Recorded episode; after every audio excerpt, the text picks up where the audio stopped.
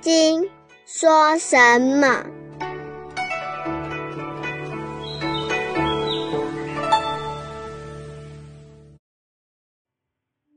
第十三品，你我的三十二相。夹山大师，夹山见传子，大的功德。第十三品寄送下篇。夹山见传子，传子成一看这个夹山呐，将来一定是个大师，知道是师兄搞来的。夹山上船以后，也没有说出道无，也没有自我介绍。他们两个人彼此考察，传子和尚就问夹山：“大的高七和四？”当时他们两个人的学问都很好，说话满口的字句文雅。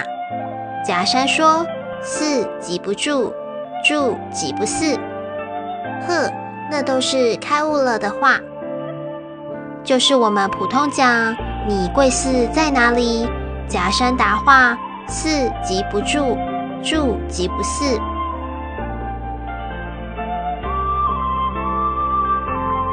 这似乎是因无所住而生其心嘛？还有所住就不是了。所以禅宗叫机锋，一句话不等你考虑一下讲出来。等你考虑了一下再答，就已经不是了，那就住即不是了。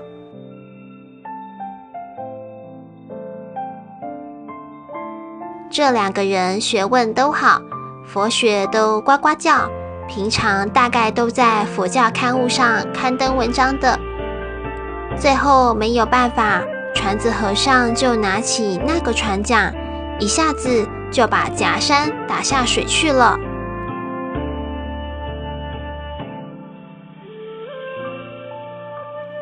人掉下水去，不会游泳，咕噜噜，狼狈不堪。刚冒上来，船子成就说：“你说，你说。”夹山正准备张嘴，船子又把它按下去了。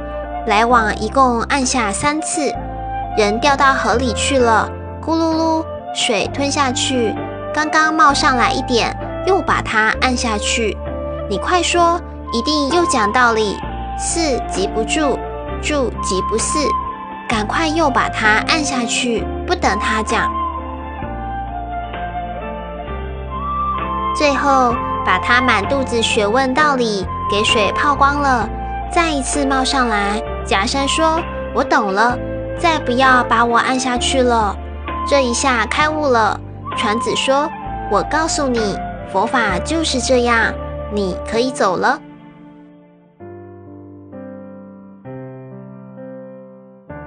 当然，假山在船上帮师傅划船，划了多久就不知道。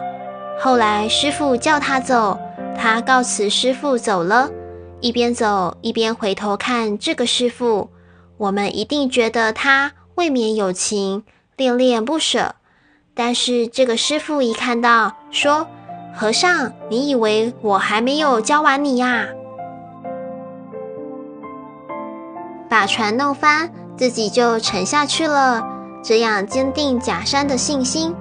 不过他吩咐过假山，从此不许住在闹市里当法师，要好好到深山里头，没得吃的都可以，香炉古庙冷秋秋的，好好去修行，修成功了再出来。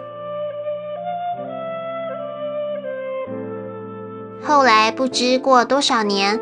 夹山再出来做大师，有前辈又出来请问他如何是法身，答以法身无相；如何是法眼，答以法眼无暇。还是这两句话，同样是这两句话。悟后是证到了这个境界，开悟前只是理念上的话，理念上虽对，但是你嘴巴上会说，叫做口头禅。身心没有正进去，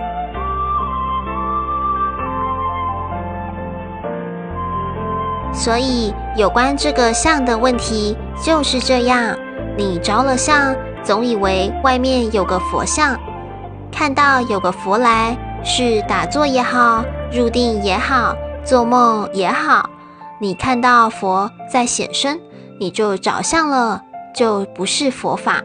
三十二相即是非相，就是这个道理。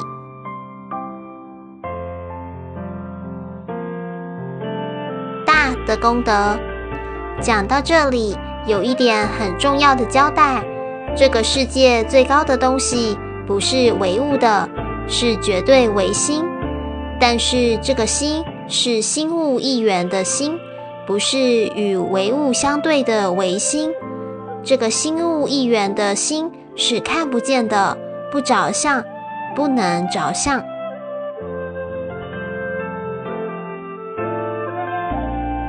真正的佛法是破除迷信的，是不着相而起正性的。法身无相，正是悟道。这就是前面讲的两个重点，讲完了，他就告诉须菩提：须菩提，若有善男子、善女人，以恒河沙等生命布施；若复有人于此经中，乃至受持四句偈等，为他人说，其福甚多。假使这个世界上有一个人，拿恒河沙一样的生命布施给人了，这个功德比把充满宇宙的财富布施还要大。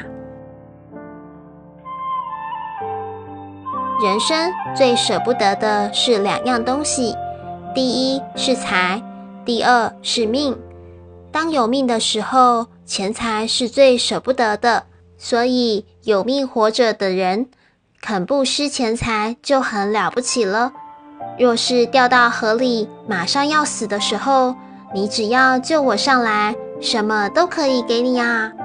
那个时候命舍不得的，所以命比钱财还重要。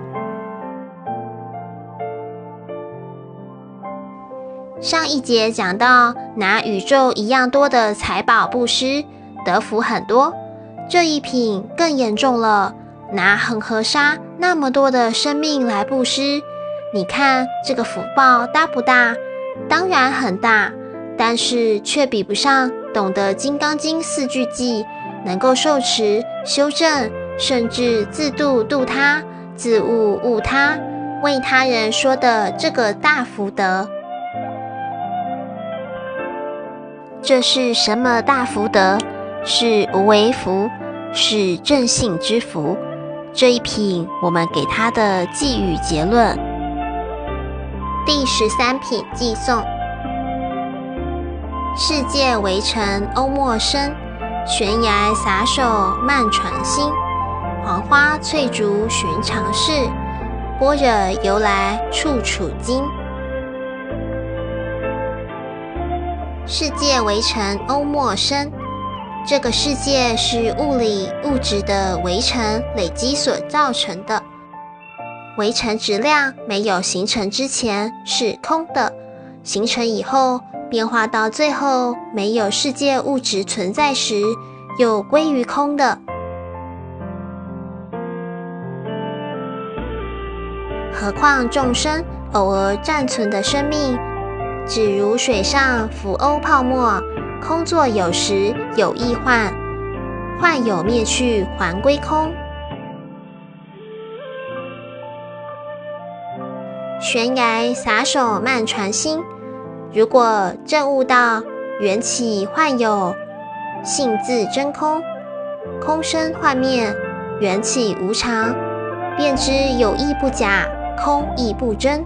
到此犹如古德所说：悬崖撒手。自肯承当，绝后再苏，弃君不得，便可此心安住，得大自在了。黄花翠竹寻常事，然后回观古德所说：青青翠竹稀世法身，郁郁黄花无非般若，便知本来平时一切现成。般若由来处处经，原来般若波罗蜜多是处处现在，时时现成。便但登彼岸了。佛与众生性相平等，福德性空，宛然如是。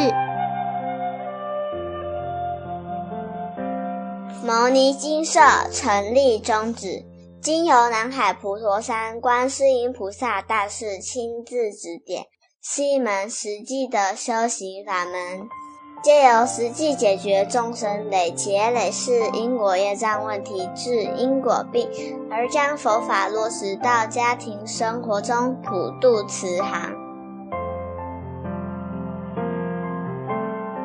我们不接受供养，不收钱，不推销，也不强迫修行，只求能结善缘，解决您的问题。我们专解因果事件、因果问题，治因果病。无论婚姻、家庭、事业、家族、顾及、学业，欢迎有医生看到没医生，有神问到没神者，不妨一试。牟尼金舍地址：台湾彰化县西周乡朝阳村陆军路一段两百七十一号。